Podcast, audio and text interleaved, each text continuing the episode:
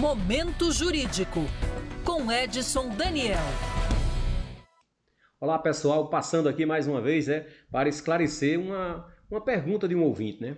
Que procura saber, é, é, Edson Daniel, numa, numa relação homoafetiva, com a morte de um, um dos casais, vai ficar o direito da pensão por morte para o outro?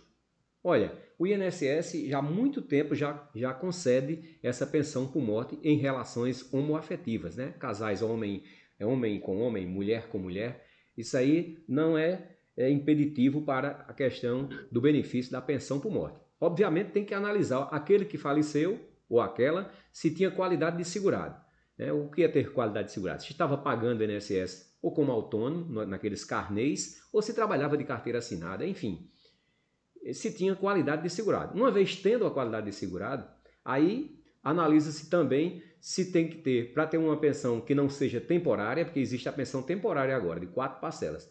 Então, para que não seja temporária, tem que ter a qualidade de segurado, tem que ter no mínimo 18 meses de contribuição, né, enquanto estava vivo, e a relação homoafetiva tem que ter dois anos ou mais, para demorar mais tempo. Porque com dois anos ou mais comprovado dessa relação, né, dessa união estável, dessa relação homoafetiva, comprovando dois anos ou mais, aí, dependendo da idade daquele que vai ficar com a pensão, o tempo de, de pensionista vai aumentando. Pode ser três anos, seis, nove, quinze, vinte, para ficar vitalício. Se aquele que faleceu, o outro tiver 45 anos ou mais, aí fica vitalício a pensão, tá certo? Então, é, esclarecendo essa pergunta do ouvinte, fica sim pensão por morte na relação homoafetiva.